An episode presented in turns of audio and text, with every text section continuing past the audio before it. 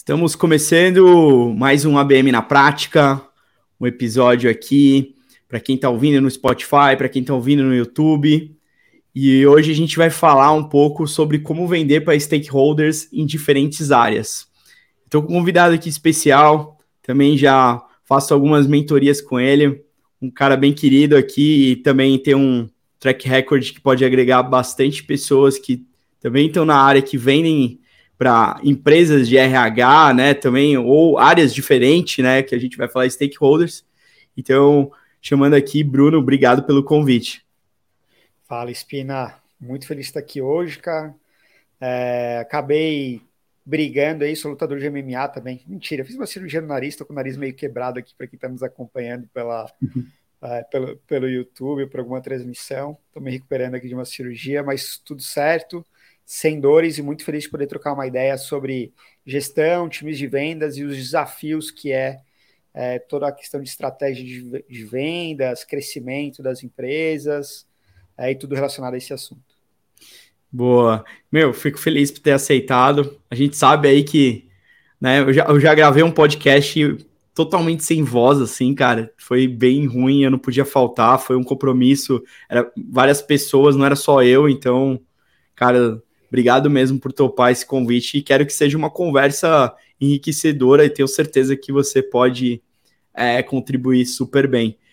Acredito assim, cara, muita gente conhece o Bruno pela Feeds, mas o Bruno, como chegou até a Feeds, né? O seu background estava olhando, cara, é bem técnico, né? Você era programador, tem um pouco parecido comigo. Não sei se eu te contei isso, mas eu era programador. Eu fiz a faculdade de web design, eu fazia PHP na faculdade, então, trabalhava com MySQL, aí depois veio ferramentas como WordPress, né, que a gente conseguiu facilitar. Mas conta um pouco desse background que eu, que eu fiquei curioso, assim, como que você iniciou, né, até desde essa época de, de background técnico até CEO da FITS.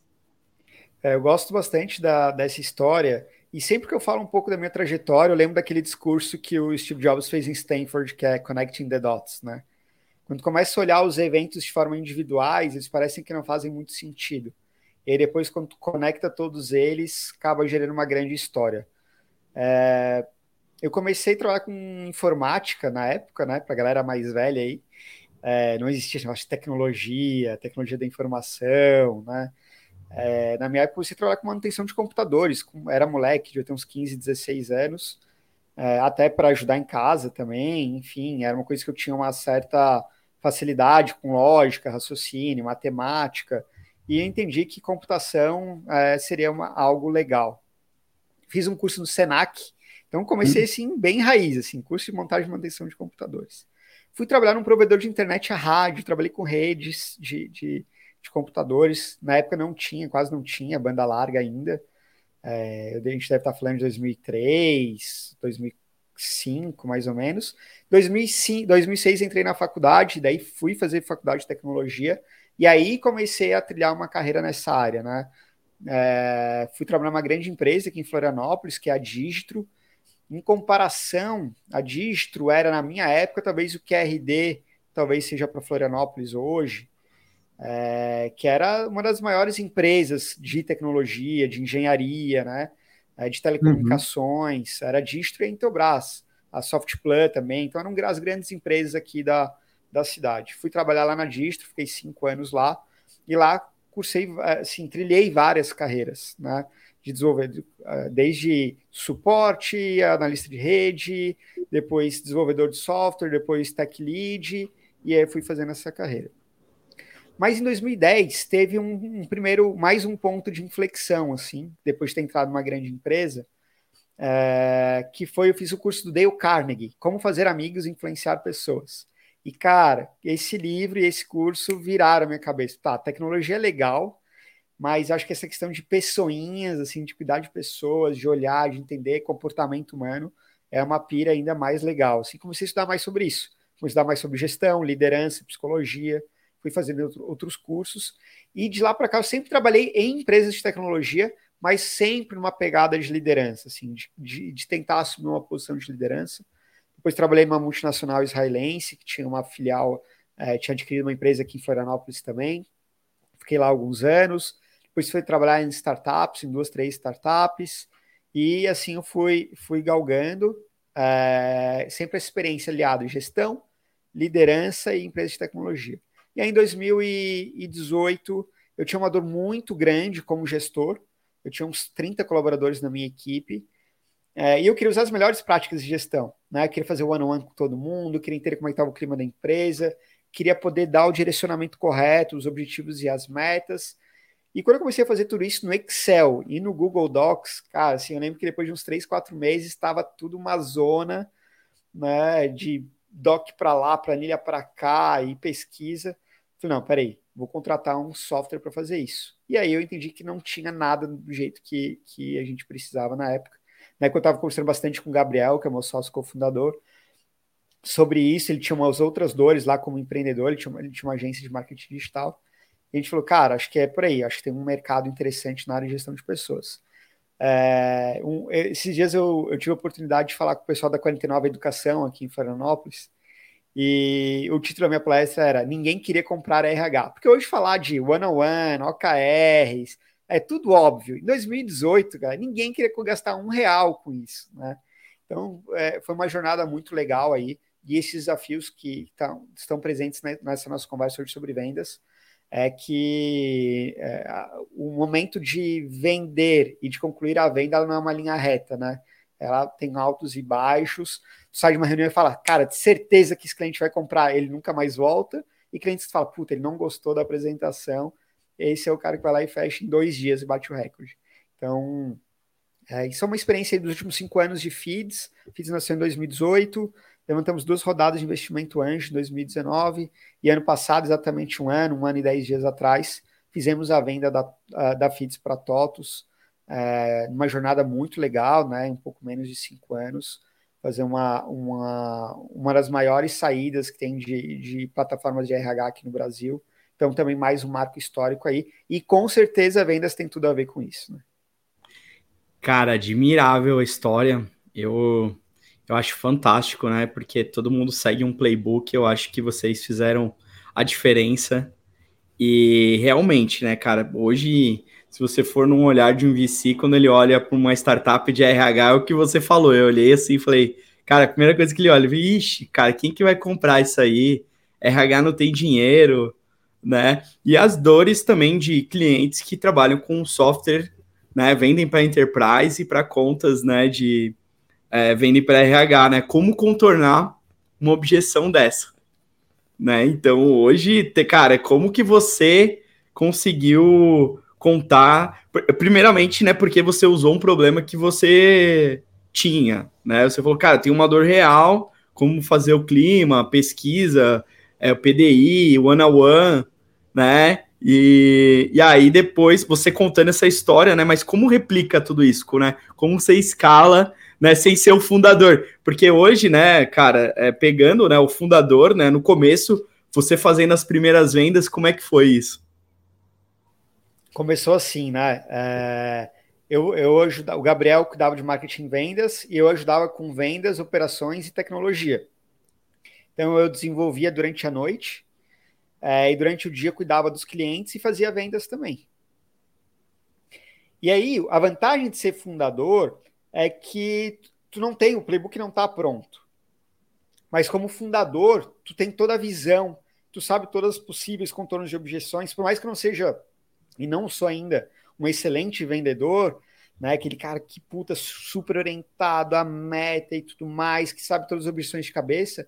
Como empreendedor, o empreendedorismo te dá um, um arcabouço de, de conhecimento, de visão, de contornos que ajudou muito, né? Ah, mas se tivesse tal coisa, aí eu fecharia. Opa, peraí, essa coisa a gente nunca tinha pensado, mas faz muito sentido. Não, Espina, pode deixar, deixa eu pensar aqui, me dá dois dias que eu vou voltar com a solução para ti, né? Então, no começo, foi muita guerreiragem, assim. A gente, eu lembro que a gente demorou é, quase um ano para sair de zero para 15 mil reais de MRR, sabe? Alguma coisa assim.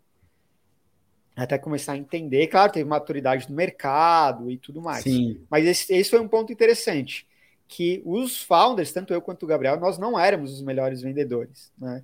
É, a gente aprendeu, a gente evoluiu muito, É, mas a gente precisou depois montar essa estrutura, que a gente trouxe uma pessoa de fora com essa expertise e que casasse. A, a tua pergunta é engraçada, porque assim, como é que faz para vender quando não é founder, uma startup que não tem playbook, que não dá para repetir? Então a gente quis trazer uma pessoa que tivesse essa dupla, essa característica, essa característica, característica dupla, assim, de saber vender, mas também entender a flexibilidade que uma startup uhum. naquele momento ia precisar, né? Cara, muito bom nisso, né? E, cara, e principalmente pegando a dor, né? Como é que vai acertar o ICP no começo, né? Como que você encontrou, assim, o, o perfil ideal de, de cliente para fazer as primeiras, né? Você falou que demorou, assim, um, um ano, né? Para fazer o 15K de... É, é como que você no começo, assim, falou, cara, você queria vender para todo mundo, testou, ou, ou tinha... Essa é uma história legal. É, essa é uma história bem legal, e que é o seguinte: a gente, a, o primeiro site da Feeds era assim, Feeds, primeira plataforma de People Analytics do Brasil. Falei, cara, a gente vai arrasar, né? a gente vai uhum. lançar da cena na frente, o pessoal vai começar agora a falar de People Analytics. Aí a gente pegou esse tá, não estava andando muito bem as coisas, a gente fez uma entrevista com 40 pessoas de RH, das 40, 35 nem sabiam que eram People Analytics. Então a gente falou, puto, cara, erramos no posicionamento. A gente falou, tá, mas se People Analytics não é uma preocupação, qual que é a tua maior preocupação? E as pessoas começaram a falar, engajamento de colaboradores. Daí a gente reposicionou isso é, para engajamento de colaboradores. Então, quando a gente começou a reposicionar, então isso é muito importante. Vendas não é só o vendedor. Vendas é toda a jornada de venda. Onde é que ele ouviu falar a primeira vez sobre a tua empresa? O quão bem ele ouviu falar? O que ele entendeu? Com quem que ele comparou? Né? Então a gente precisa pensar, quando chega lá no vendedor, é uma etapa super relevante. Mas tem toda uma preparação de, de estratégia antes, de posicionamento, de comparação e tudo mais. Isso fez ele preparar melhor, né? Uma educação, né? E quem, quem começou a área que você fez a gestão, tudo isso, foi a Rafa? Foi isso. Então a Rafa, depois, inclusive, virou, pulando um pouco, acelerando, né? é, virou nossa sócia depois, é hoje a nossa diretora comercial. A Rafa entrou é, em 2019, um, um próximo ano depois que a gente tinha lançado a empresa, é, com essa difícil missão de ser uma vendedora que de fato faria o closer, seria a closer, né? É, fechando as vendas, mas também com uma visão estratégica de como estruturar o time, de como ajudar a melhorar talvez precificação, de como olhar para funil, de olhar, como olhar para jornada, e não simplesmente receber na mão uma reunião agendada e ir lá e fechar. Né? Então, encontrar essa pessoa, essa mentalidade, porque também trazer um vendedor top, por exemplo, se a gente tivesse trazido alguém, lá daquela época, da RD, um, um super performer da RD, tá? Mas estava acostumado a receber o lead quente, na mão, com reunião agendada e tudo mais, por mais que ele já tinha um playbook, já tinha as principais contornos de objeções de cinco anos histórico da RD, por exemplo, né? É, trouxe a RD aqui, pessoal, porque o Spinner já trabalhou lá, vocês devem saber bem, a RD aqui de Floripa, mas poderia ser de qualquer outra empresa super consagrada também. Então, a gente tomou muito esse cuidado de não trazer alguém que necessariamente tá estaria vindo de uma big brand, é, mas alguém que tivesse essa flexibilidade de uhum. poder lidar com essas coisas de cara, e, e, e, se não pingar lead, vai ter que prospectar. Ah, mas não é meu papel. Cara, né? naquele momento é. não tem espaço para isso. Né? Exato. momento é a gente tem que ir atrás, e se precisar ir atrás do lead, vai atrás do lead, se precisar fazer outbound, faz outbound, se precisar chamar um contatinho no WhatsApp para tentar fechar alguma venda, acelerar, amigo de amigo. Então, essa resiliência do começo da jornada ali é super importante. Não, muito legal essa, essa parte, mas assim, como que chegou até ela? Porque vocês começaram a fazer as primeiras vendas, né? Pelo que eu entendi, vocês estavam, né, é, lá descobrindo, né? Estavam numa etapa e quando vocês estavam um ano de empresa ainda é muito cedo, né, para ter playbook, para ter processos, né, para ter o ICP. Playbook, era, era quase um improviso cada ligação. É, então, e aí qual foi o desafio? Qual foi a, a, essa parte ali? Porque agora, beleza, a gente contratou esse perfil e agora qual é essa parte de descoberta? Como é que eu vendo melhor um software novo, né? De chegar com uma ferramenta nova para RH? O cara vai falar, pô, a primeira resposta é não, né? Como que você começou a, a encontrar os primeiros modelos de, de venda, ou como que fez, como que você fizeram a, a, gestão nesse começo, assim, porque isso, cara, isso é a dificuldade de muita gente que está iniciando, tá, tá encontrando áreas, né, e, e, e pessoas para a gente poder fazer essa abordagem, né? Se não tem leads, como que eu entro em contato com essas empresas? Quem são as pessoas dessa empresa? Qual tipo de mensagem? Será que eu faço uma mensagem padrão ou personalizo para cada um, né? É, e, e, é importante separar dois pontos. As pessoas confundem canal com vendas. E eu acho que isso é uma distinção muito importante, pessoal. Principalmente nos primeiros um ou dois anos de empresa. Porque o seguinte, ah, eu vou te dar um dinheiro aqui, tá? Vou te dar 50 mil reais para te contratar cinco vendedores. Esquece, não vai bater a meta de vendas mês que vem. Porque o teu canal não está preparado para fornecer potenciais clientes para os teus vendedores. Então a gente tem que ter essa distinção bem clara. Quando a gente trouxe essa pessoa, quando a gente trouxe a Rafa, é, a gente já tinha um canal minimamente estruturado de inbound marketing, por exemplo. A gente já tinha uma certa notoriedade nas redes sociais, naquele barulho que a gente está fazendo, porque a gente tinha corrigido o posicionamento. Olha como uma coisa vai conectando a outra. Né? Hum. Né? talvez se estivesse batendo em People Analytics durante um ano inteiro, não ia funcionar. Não, teria funcionado. Hum. Às vezes a pessoa vai se preocupar com posicionamento, com proposta de valor, falar, puta, isso aí é bobagem, isso aí é playbookzinho, etc. Cara, sem isso, as coisas não vão se conectar. Se a tua proposta de valor não está claro, se o teu perfil de cliente não está claro, se o teu canal para alcançar esse perfil de cliente não está não, não tá rodando, esse é um papel muito importante. Senão não tem trabalho para o vendedor fazer. Por isso que foi muito importante a gente, como empreendedor, azeitar essa máquina semanalmente. Que era investir em mídia paga, não trazer nenhum resultado. Puta, as palavras, essa proposta de valor não, não conectou com esse canal, com essa persona. Vamos ajustar, vamos ajustar, vamos entender. Opa, começou a aparecer lead. Opa, a gente não está conseguindo vender para esse lead. Puta, esse cliente é muito grande para a gente ainda. Hum. Então a gente tem que pegar um cliente um pouco menor. Esses aprendizados, eu acho que uma coisa que a FITS fez muito certo foi aprender muito rápido. Entender que um não, que aquele não tinha um motivo. Não assim, ah, não, o cliente não entendeu o que a gente está vendendo, deixa ele para lá. Ele, ele não sabe que, que ele está perdendo aqui. Não, pô, os cara falou não, ele tem um motivo real para ele falar não. E aí, RH, tu, tu, brincou, né, que é difícil vender para RH. Hoje está muito mais fácil do que era, 5, 10, 15, acho que quanto mais tempo atrás, mais difícil. Uhum. Porque o RH é um negócio, ele, normalmente ele não é o tomador de decisão, ele é um influenciador. Ele, na maioria das empresas, não tem orçamento próprio, só nas médias para as grandes. E é um produto muito difícil de provar ROI, muito difícil. Então não é assim, ah, se eu contratar um CRM, vai conseguir ser mais, tu vai conseguir vender mais, porque os seus processos vão estar mais ajustados. E além de conseguir vender mais, eu vou te provar que tu consegue vender mais. Né? Uhum. Né? Um exemplo que talvez palpável. É, ou uma maquininha de cartão de crédito. Fala, cara, hoje você não vende no cartão? Tá aqui a maquininha, agora tu vai começar a vender, tua renda, teu, teu faturamento vai crescer 15%. Pô, tu consegue provar o ROI. Para RH é bem difícil. Mas, mas voltando no ponto, é separar canal de vendas. As duas coisas precisam ser. A gente precisa investir nos dois, a gente precisa estar eternamente evoluindo uhum. as duas coisas. Mas uma não funciona sem a outra. Posso ter o melhor time de vendas do mundo. Se meu canal não estiver conectado com a minha persona, com o meu mercado, não vai gerar atenção suficiente para os vendedores vender. Nossa, isso é muito legal. E para essa descoberta de canal, foi muito teste ou foi. É... Porque assim, hoje, se você fala, putz, era difícil vender para o RH, ele era um influenciador, quais eram os stakeholders principais que eu conseguiria ter acesso ao canal? Era, era o RH, sempre foi o RH. Para as empresas menores, os fundadores, CEOs, empresas na época a gente vendia para empresas de 10, 15, 20, 25. É, então a gente falava às vezes com o dono da empresa, com os sócios da empresa, funcionava. Com essas pessoas era mais fácil do que com RH. Apesar de ser um volume menor e tudo mais, não é ele que está procurando o resolvedor do RH, né? É, o RH é, na maioria das vezes, ele era a primeira que estava contratando software.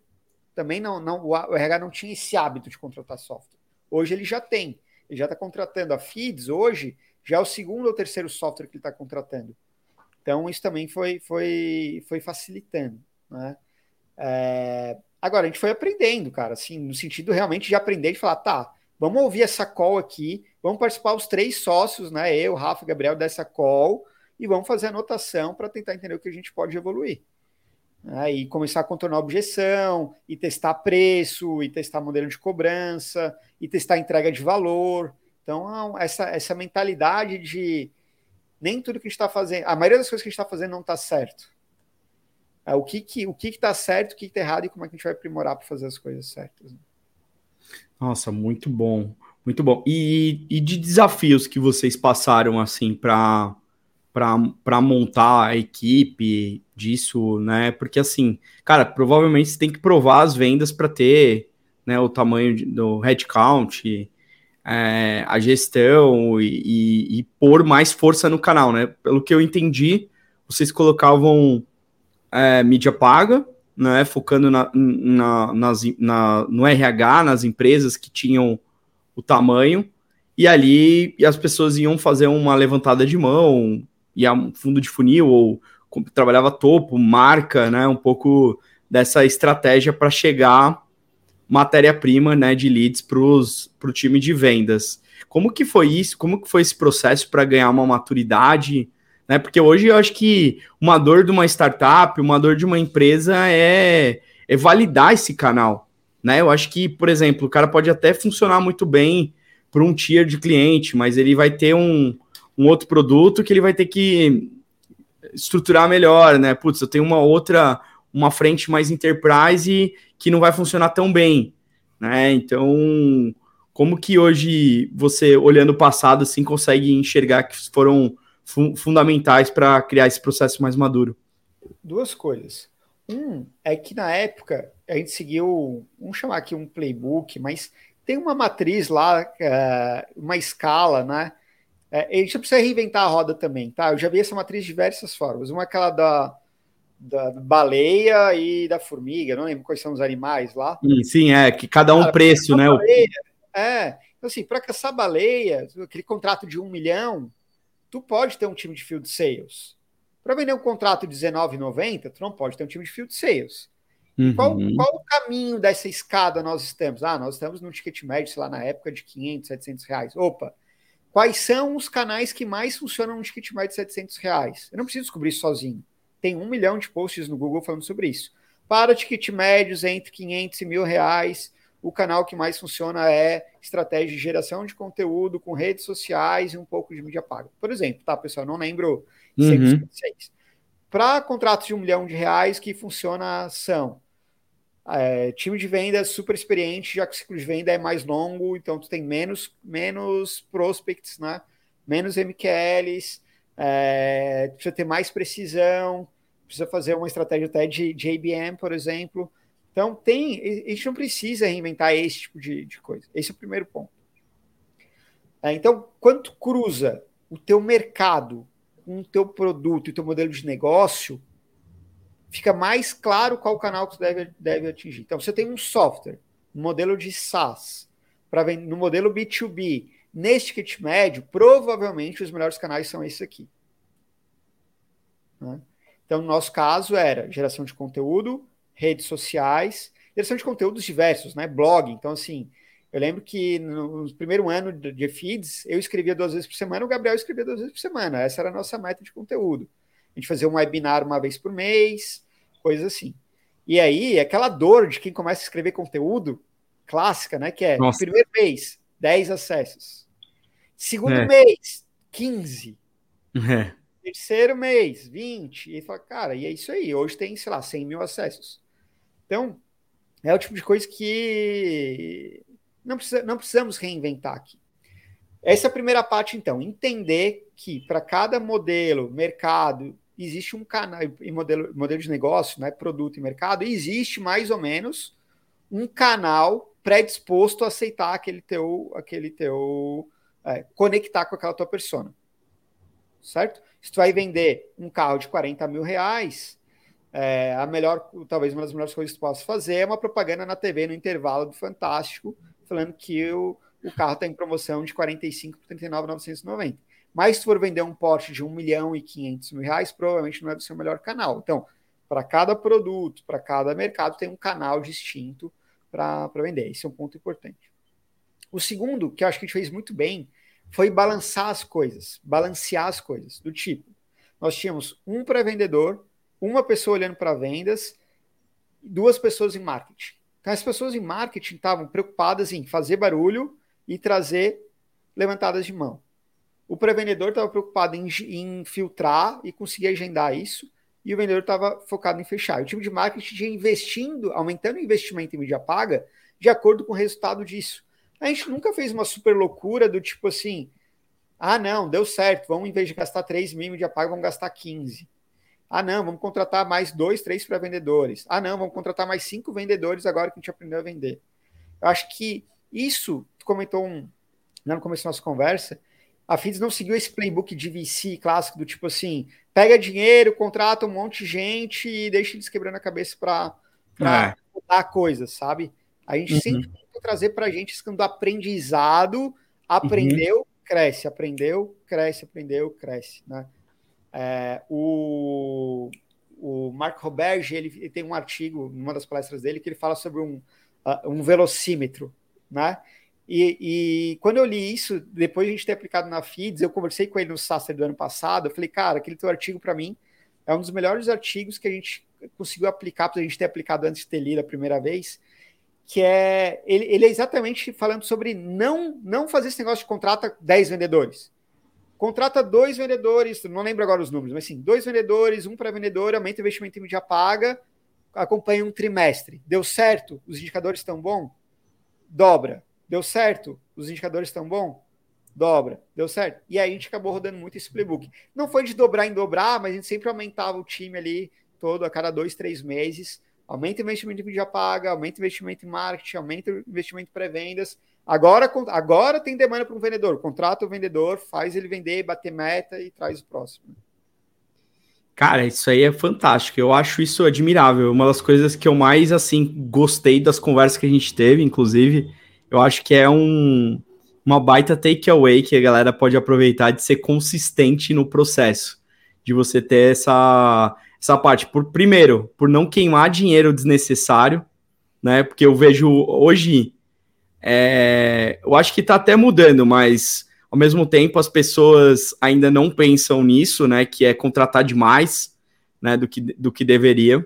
Então acho que eu vejo que, que acaba tendo é, esse problema, né? Por conta dos layoffs que vem acontecendo por conta dessa estrutura, né? Então acho que esse processo é um pouco mais pé no chão e você tem uma, uma consistência. E outro ponto também, né, cara, eu vendo um, em cenários mais maduro, o Brasil é ligado a serviço, né? O Brasil muito ligado a serviço, né? Então tem, tem muito, muita gente que pode é, trabalhar com, com software, né? Canais, inclusive. É, então eu vejo que ainda tem um gap ainda muito grande de trabalhar com tecnologia substituindo pessoas. Né? Por exemplo, uma, uma das dores nossas, o pessoal pergunta: ah, eu quero contratar uma pessoa para ABM, uma vaga de ABM, vagas várias, né? Eu tenho até um robozinho dando vaga para mim de ABM. Só que ninguém, eu não vejo ninguém olhando para tecnologia. Porque isso você ganharia escala, replicar, entendeu? Ou desenvolver internamente. Então esse é um pouco da minha dor hoje, entendeu? Olhando o meu cenário, né, trazendo, eu falo, pô, a gente podia estar tá capacitando, trazendo um pouco da nossa expertise, pouco da nossa tecnologia, do nosso software, que já tem alguns playbooks que nós mesmos utilizamos, sabe? Então, isso passar a nossa confiança a partir dos nossos aprendizados.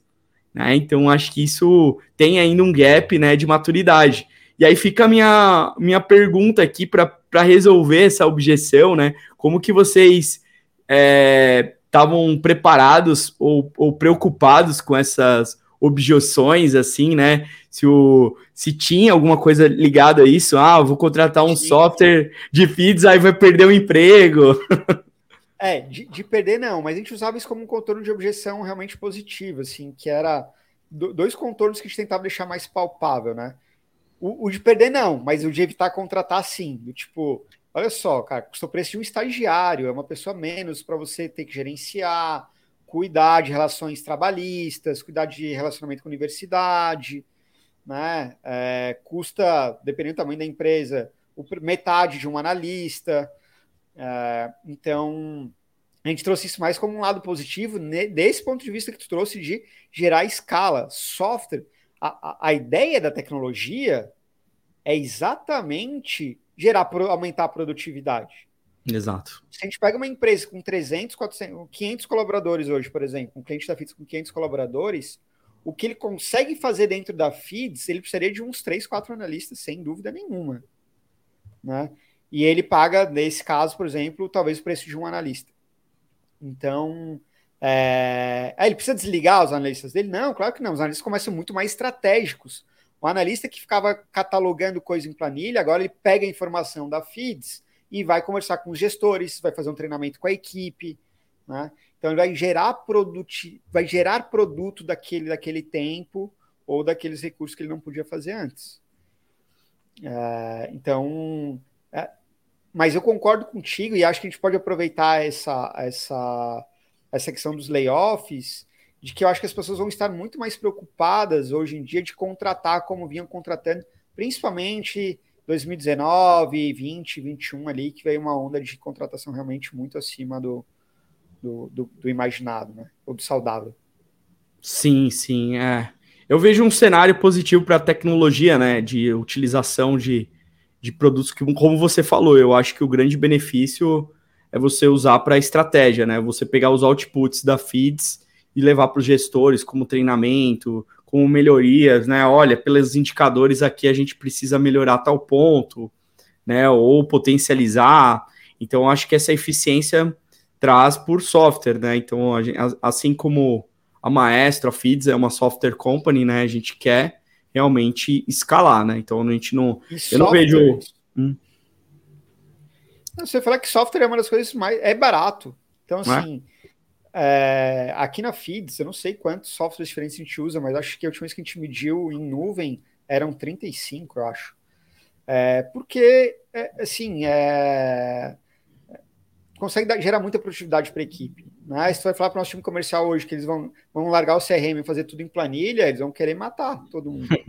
não, não, não, não, tem, não faz sentido economizar 150 reais por vendedor, 200 reais por vendedor, num, num software que gera tamanha produtividade. Né? É, assim como na parte lá de, de, de marketing, de, de, de e-mail marketing, enfim. Então tem muita coisa. A gente aqui é bem fã disso e eu acredito que gera muita escala, gera muita gestão também. Então, é realmente a questão de a gente aprender a mostrar isso para os nossos clientes. Né? Total, total. E me conta um pouco mais ali de, de desafios que vocês tiveram, né? Assim, como a gente está falando de stakeholders, né? A área de RH foi um influenciador no processo, é a pessoa que utiliza, é a principal persona que utiliza o software hoje, né? Para implementação, para o onboard. Mas tem outras áreas que, por exemplo, tem clientes nossos que vendem para RH que eles falam com direto que a nossa estratégia é do RH para o CFO. Né? O CFO uhum. ali a gente traz toda a, a pessoa que assina o cheque, a pessoa que, que toca a solução, a pessoa que sente a dor. Então a gente meio que trabalha várias, né? Quando a gente está falando de ABM, a estratégia de contas, a gente trabalha várias pessoas, né? Porque é uma conta, uma conta, sei lá, pegar uma empresa né, médio ou, ou grande porte, a gente tem que trabalhar as pessoas dentro da companhia, né? Porque também um dos fatores, se as pessoas não utilizarem a solução, vai, a primeira coisa é cancelar, né? Se imagina, se não usa feeds ali, o cara é um indicador gigante ali que vai cancelar ou não estamos utilizando o produto, né? Não é uma não é um indicador bom. Então, assim, como que faz essa jornada hoje, né, de pessoas, por, passar por, passa até por compliance, por, sei lá, determinado, é, determinada parte de vendas, ou até mesmo uma coisa que me veio agora na cabeça, quando vocês eram novos, assim, não tinham tanto começo, né, ligar para alguns clientes para ver se realmente é, o RH, outro RH falou com outro RH para mostrar os casos de uso? Como, como isso foi acontecendo? É, isso a gente usou bastante, tá? É, a gente teve os primeiros. A gente teve vários clientes que nos ajudaram demais, assim, cara, que eram porta-vozes. Você falava, cara, sempre que precisar de alguém, pode, pode indicar aqui que isso foi fundamental. Mas falando da, das diversas personas, a gente divide nosso time de vendas em três squads diferentes, tá? Hoje em dia. Quem atende os pequenos, quem atende os médios, quem atende os grandes. Isso é muito importante, porque além da maturidade do vendedor, ele também precisa contornar objeções de pessoas diferentes. O cliente muito pequeno, o meu vendedor hoje, que cuida da conta muito pequena, ele vai falar direto com a RH, às vezes com o sócio dono da empresa, por exemplo. Né? O do meio, ele vai ter um gerente administrativo que vai querer negociar alguma coisa. Né? O de cima, ele vai passar por toda a parte de compliance, LGPD, reunião com o jurídico, reunião com a TI, entender se tem single sign-on no software, como é, é a autenticação, e se demitiu o colaborador, e o que acontece com os dados, onde é que está a replicação da nuvem. Então, os vendedores precisam estar estruturados de acordo com a complexidade de cada persona. Então, isso a gente demorou um pouco para entender, mas a gente estruturou o time para isso hoje. Então, são três squads que têm é, pessoas que sabem contornar e trabalham com ciclos de vendas mais longos e pessoas que sabem, então, falar de RH, de TI, de jurídico, né? Porque precisa passar por cima de todo. Passar por cima, não, não é passar por todas essas fases dentro de um fechamento de um contrato. Então, aquela questão de que eu comentei lá no começo que a, o processo de vendas ele não é uma coisa linear. Né? Às vezes o cara fala, não, beleza, está assinado. Amanhã pode mandar para mim o contrato, que amanhã eu já assino. E a vendedora fica, nossa, que massa. Cara, não foi nem para a área de compras ainda. Entendeu? Às vezes o próprio RH nem sabe que tem que passar pela área de compras. E aí, quando sabe que tem área de compras, aí o negócio vai apertar, porque o cara tem meta de desconto lá. Então, é. tudo isso a gente foi, foi aprendendo e foi do nosso lado ajustando com a realidade do mercado. Né? Treinando as objeções mais complexas, entendendo que às vezes, por exemplo, num, num, num cliente mais difícil, o que, que gera valor para aquela pessoa. Uma coisa bem importante trazer aqui, a gente conversou rapidamente no, no, no evento, mas eu tive em Stanford há três semanas atrás, e uma das aulas que a gente teve foi de neurociência e marketing. Eu fiquei uma semana lá estudando sobre gestão de pessoas, mas tinha várias disciplinas. E uma das pesquisas, agora esqueci o nome do professor que ele apresentou, a pergunta que ele fez é: quem a sala cheia, 40 pessoas, né? Quem a acredita que as emoções são mais definidas, são mais utilizadas nas compras B2C ou B2B? E aí todo mundo levanta a mão do B2C, né? Não, todo mundo compra B2C as emoções à flor da pele. É. B2B não, muito mais pragmático e tal. E os estudos mostram que é o contrário. A compra B2B tem muito mais emoção do que no B2C. Só que são emoções diferentes. São emoções de carreira, são emoções profissionais, às vezes medo, medo de perder o emprego, né? É, medo de, de é, não, não atingir as expectativas, medo de não conseguir uma promoção, ou empolgado de que está subindo na carreira e quer fazer um negócio ainda mais legal. Então, é, é vontade de mostrar para a empresa o trabalho que está sendo feito. Então, são, são coisas. Então, a gente tem que lembrar disso também no nosso processo de venda, conectando com isso, que é, uhum. é a gente foi aprendendo essas emoções de cada um dos stakeholders e sabendo como lidar. Qual que é o medo do CFO? Ficar sem dinheiro. Então, como é que eu contorno a objeção de medo, sentimento de medo do CFO? Como é, qual, qual que é a emoção do meu RH, do, do RH que está comprando? Aí tem dois RHs, tem um analista e tem um gerente. O analista, ele não quer mais trabalho braçal. Ele fala, meu Deus, a FIDES vai me salvar aqui. Né? é, não vou ter mais muitas planilhas, não vou, vou me salvar, vou virar mais estratégico. O gestor, ele já quer mostrar a mudança de jogo. Né? Ó, entrei, ainda bem que tu me contratou que vou mudar o jogo aqui da empresa, contratei essa tal de feeds aqui que vai mudar. Então, as emoções de cada um dos stakeholders, acho que é um ponto relevante para a gente trazer nesse tipo de debate, porque cada um tem um sonho, cada um tem uma visão, cada um tem uma família, cada um quer fazer uma coisa diferente quando chega em casa, né? Então a gente precisa entender esses sonhos, essas ambições, esses medos de cada um dos stakeholders, porque isso vai ser uma das formas de a gente contornar esse tipo de, de objeção. Nossa, muito legal.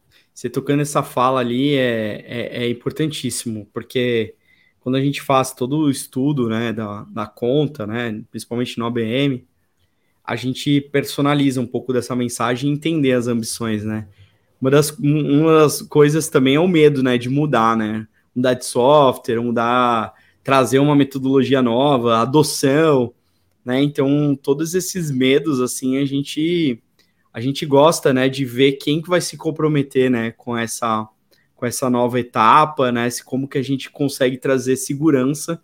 E eu acho que você, da a minha percepção agora, né, da, da FITS, porque você já tinha conhecimento técnico, né? Então, como você estava produzindo software, e, e eu, eu, acredito que um dos melhores vendedores não é aquele que empurra, né, uma venda, não força, são aqueles que mostram é, todos os fatores técnicos. E você tem nesse background passou segurança porque você sabia o que você estava desenvolvendo, sabia o que você estava fazendo e sabia a melhor forma, né, de, de passar essa parte, né? Falando, não, realmente, né, trazendo essa confiança, né? E eu acho que é isso que o seu time tinha que ter pego, assim, né, como você ter feito, né, seu acompanhamento, né, como você deve ter estruturado, né? Uma coisa que eu vejo na empresa tech, né, por exemplo, nós temos ter que ter um lado um background mais técnico mesmo, né? Porque a gente está vendendo software. Você falou algumas coisas agora de compliance, umas coisas que passam por compras, quais são quais são essas etapas que estão no radar, mas é a vivência, né? São de aprendizados, tudo que vai passar e como que a gente consegue, né, ter o melhor êxito disso durante essa jornada, né? E aí, e aí eu tenho uma, uma, uma pergunta, né? Como que você conseguiu é, treinar, replicar isso, ou não, ou não, ou foi meio que orgânico, assim, foi, foi de aprendizado, ou foi, você falou assim, cara, vou começar a pegar mais no time para treinar por esse lado, que vai funcionar melhor, ou foi por um, por um, um tier de cliente, uma, um setor específico? Qual foi a área que você acredita que foi mais generalista ou especializada? É, a gente, a gente uma coisa que a gente fez no começo da FIS é tentar, depois que a gente abriu um pouco e viu várias, é, várias pessoas de vários clientes de tamanho diferente e tudo mais, a gente entendeu que naquele momento, startup, empresas de tecnologia, até 100 colaboradores, agências de comunicação, até 50, era o nosso público-alvo. Então a gente investiu bastante nesses, nesses nichos lá em 2018, 19 e 20, vamos dizer assim, tá? Então a gente acabou conduzindo um playbook bem focado para essas dores desse tipo de empresa, que até a FITS, por ser uma empresa de tecnologia, também conseguia sentir, e para a gente ter algumas pessoas terem vindo de empresa de tecnologia também conseguia sentir, então era mais palpável. É, uma coisa que tu falou que é legal, a gente nunca foi de empurrar coisa, tá? Acho que isso é uma, uma coisa importante também. É. É, a gente sempre teve essa questão da venda consultiva, de montar um projeto junto com o cliente entendeu? Olha só, a ferramenta faz um milhão de coisas. Qual que é a tua dor? Deixa eu te mostrar como é que com essa, com essa bazuca aqui tu vai matar a tua dor. Né? Tu tá com um problema de desempenho. Ah, eu quero avaliação de desempenho. Então, mas para que tu quer avaliação de desempenho? Qual que é a tua dor de verdade? É porque tu foi num congresso de RH e viu que todo mundo tá usando software de avaliação de desempenho. Ou tu tem uma dor relacionada a é, promoções, é, aumento, programa de remuneração variável, é, de desligamento, qual que é a tua dor? E construir esse projeto com o cliente. Então, acho que isso foi um, um trabalho é, que a Rafa conduziu muito bem na criação disso. É, e ela está ali junto com os empreendedores no começo, no dia a dia, realmente, né? É, eu, eu, gosto que quando ela chegou, ela vinha de um, uma empresa que era do Google e era mega corp, assim, sabe? Daí ela falou assim, sei lá, a primeira semana que ela começou a vender, depois de umas duas semanas onboardando e tal, rampando, falou, Bruno, onde é que tá o manual do produto? Eu falei, quê? Manual do produto, né? A empresa tinha, até hoje, não, não, a gente tem bastante documentação, mas manual mesmo, né? Eu falei, cara, esquece o manual de produto, que tu precisa saber aí, para a call, vira pro lado, pergunta e vamos tocar. Que era um benefício do, do trabalho presencial, né? É, uhum. A celeridade, que era assim, para, para no meio da call. Então, esse tipo de coisa a gente fez bastante, principalmente com as duas, duas três primeiras pessoas de vendas ali. A gente está imerso naquela cultura de startup, de crescimento, de venda e de aprendizado, aprendizagem contínua. Essa mentalidade, que é um dos nossos valores, que é de quebra-caixa, de criatividade, de velocidade, é uma coisa que foi realmente primordial. Que é tipo assim, tá, perdi o cliente, tá, por quê? O que tu vai mudar nos cursos na próxima vez?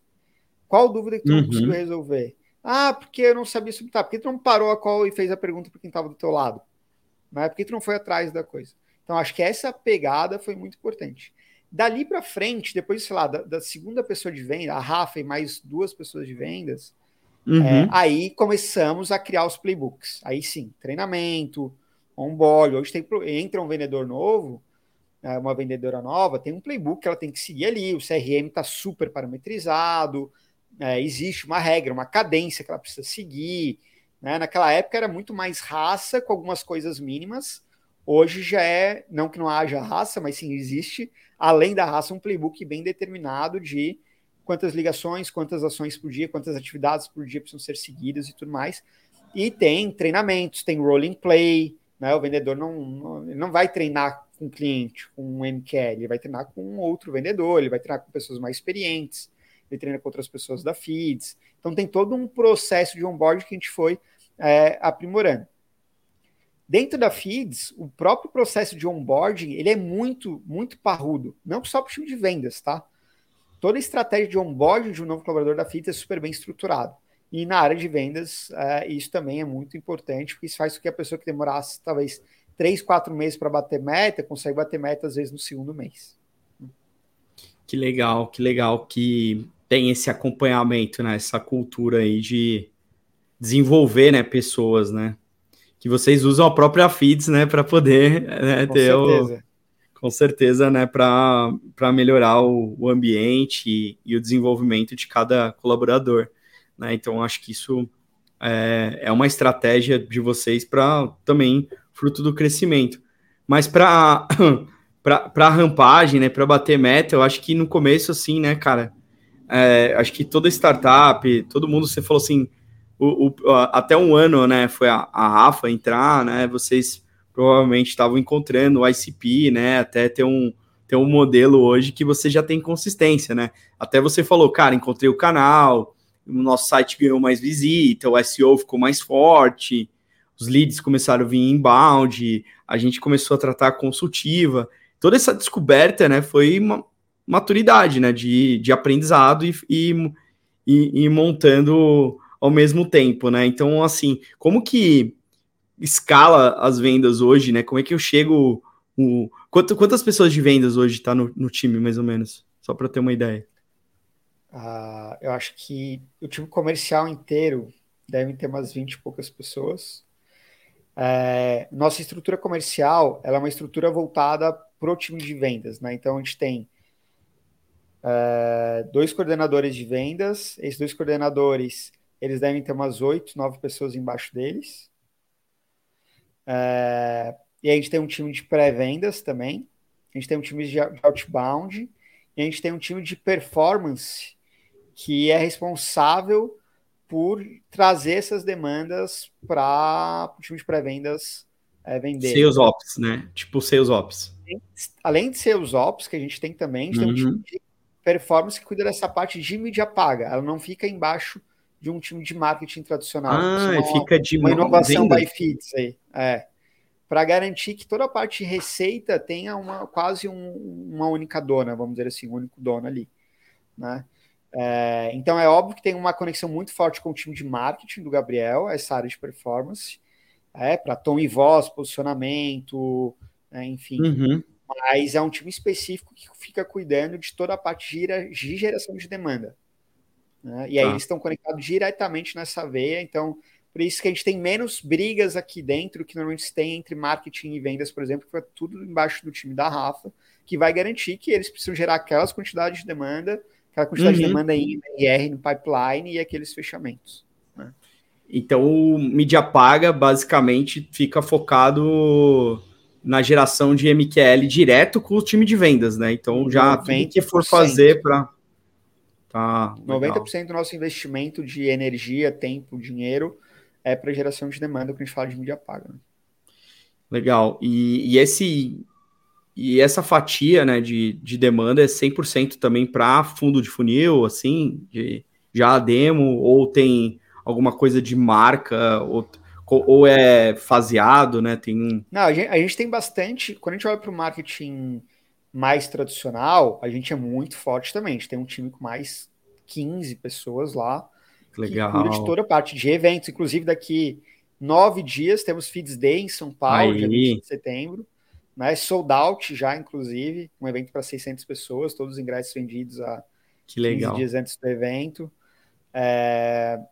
Então a gente tem toda a parte de. A gente tem uma comunidade, que é o Clube RH, a gente é muito forte nas todas as redes sociais, a gente gera muito conteúdo, muito webinar, é, a gente tem um evento próprio, a gente tem o Feeds Curso, Educa, né? que é uma área de educação, isso, os cursos. Então, a gente tem uma área muito forte de conect, se conectar com os RHs, né? É, e aí, essa equipe cuida para topo de funil também, faz investimento em mídia paga, a gente investe em, em mídia paga para as redes sociais e Google também, olhando mais topo de funil. Mas eu tenho um outro time lá, que é o time de performance que eu comentei, que é específico para é, geração de demanda. O cara que está olhando, a, a equipe está olhando para pessoas realmente lá para fundo de funil, aumentar a conversão, SEO, CRO, desde performance da, desde performance do anúncio até performance do site. Então é um time que está olhando hum. para tudo isso. Né? Então, assim, nosso. Não lembro agora dos indicadores, mas sei lá, meu indicador de qualidade do site ano passado era 46 e, e a gente fez um super investimento para dobrar esse indicador, né? Então, isso impacta em SEO, impacta em conteúdo, impacta em conversão, impacta em um monte de coisa.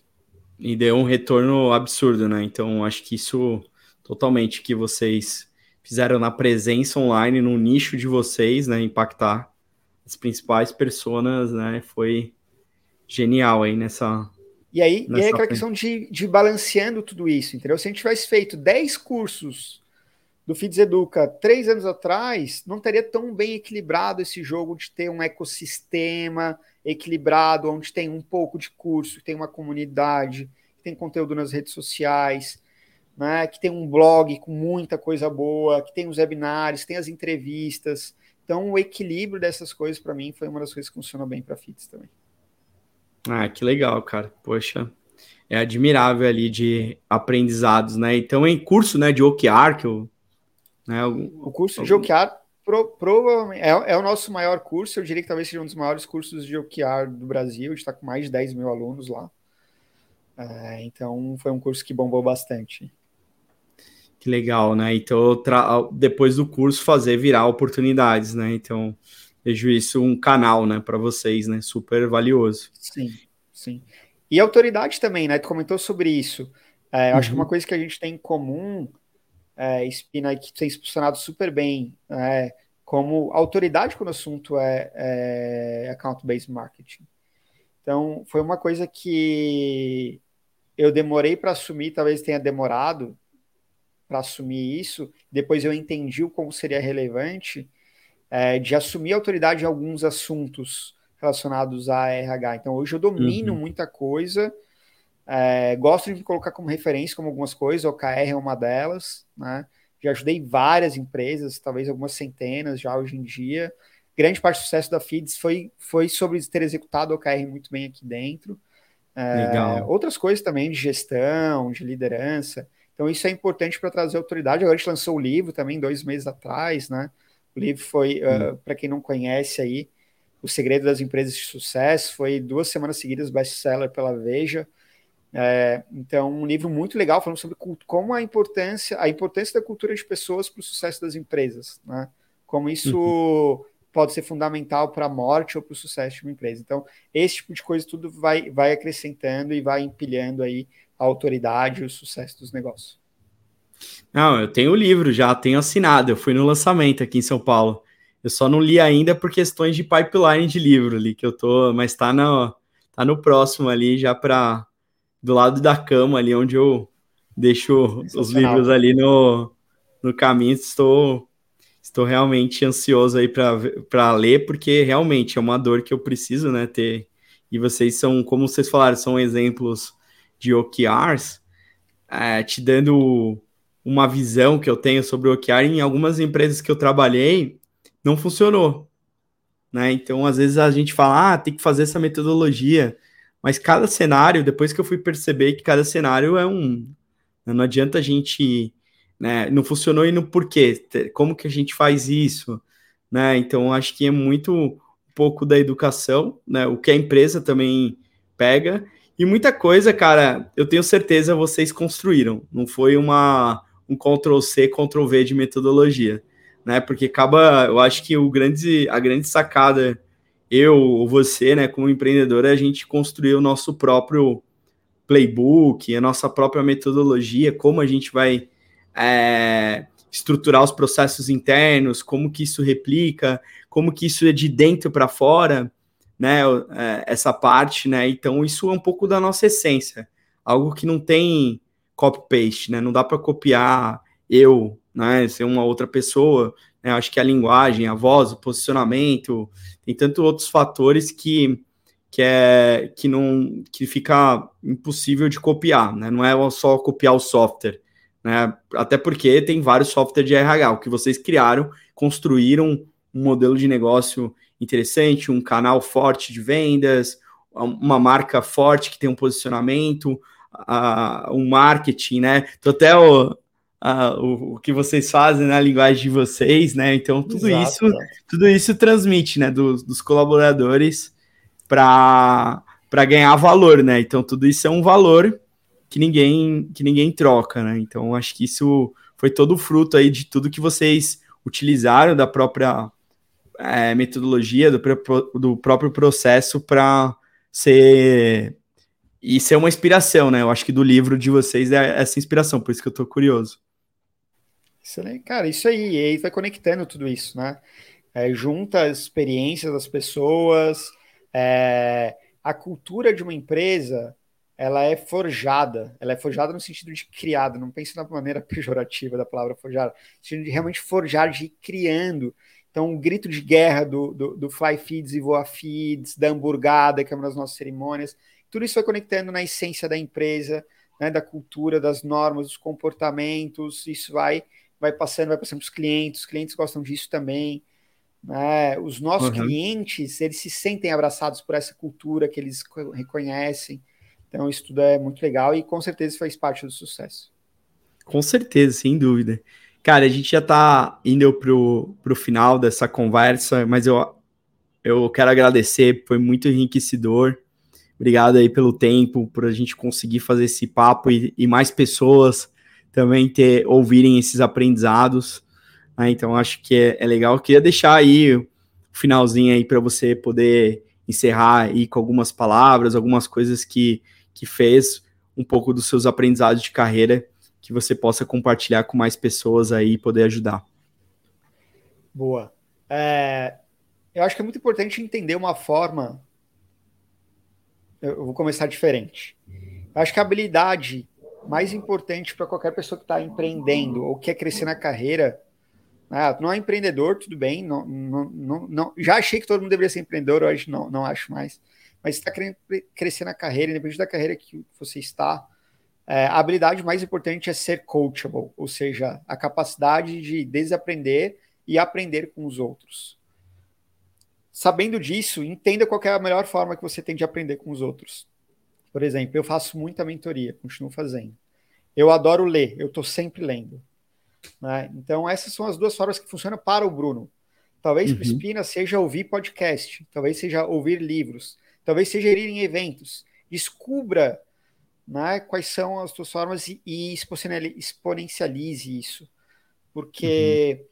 para uma empresa crescer 200, 300, 400%, os empreendedores precisam, os profissionais precisam crescer nessa velocidade, senão você vai ser, senão alguém vai te contratar em algum momento para trazer alguém mais pronto do que você, né? É, então aprenda, tem essa visão de que acho que é questão de ser coachable, de aprender a desaprender e aprender novos modelos mentais é uma das habilidades mais importantes da nossa geração. E o segundo passo é descobrir como que você consegue fazer isso em si mesmo, né? Então, no meu caso aqui é sempre com um livro do lado, é, sempre fazendo uma mentoria, pelo menos uma, uma por mês, é, às vezes mais quando necessário, mas pelo menos uma por mês. Uhum. É, e eu acho que para mim essa, essa é a dica. É, fica assim, na reflexão, vamos dizer assim. E me sigam na, no, no LinkedIn, é, procura lá Bruno Soares da Feeds, enfim, acho que é super fácil de encontrar. Eu costumo postar bastante reflexão, bastante aprendizado lá também de negócios, gestão e liderança. É, tem Instagram também, mas no LinkedIn eu sou mais. Instagram é mais família, menos negócios, e LinkedIn bastante reflexões de, de, da vida corporativa, gestão e liderança. E o seu livro, onde o pessoal pode acessar? Acesse empresasdesucesso.com.br. Tem na Amazon também, tem nas melhores livrarias do Brasil, sempre quis falar isso. Então, você pode encontrar o livro nas melhores livrarias do Brasil. Se você está ouvindo agora, está no aeroporto, pode ir na lojinha do aeroporto, que com certeza o livro está lá se você está num shopping ou no centro da cidade, com certeza o livro está lá também. O Segredo das Empresas de Sucesso. Ah, excelente. Obrigado aí pelo Obrigado. tempo, Bruno. Cara, demais a conversa. Obrigado aí pelos ensinamentos. Com certeza uma inspiração aí para mim também, um viés diferente ali de que você traz.